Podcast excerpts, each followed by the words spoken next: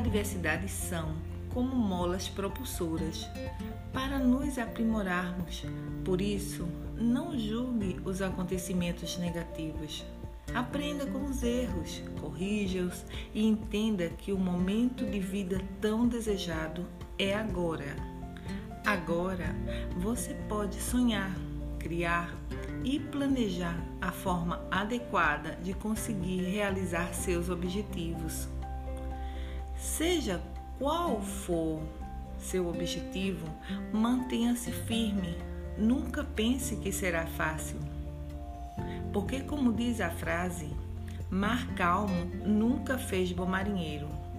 E quando aparecerem as dificuldades, supere de cabeça erguida.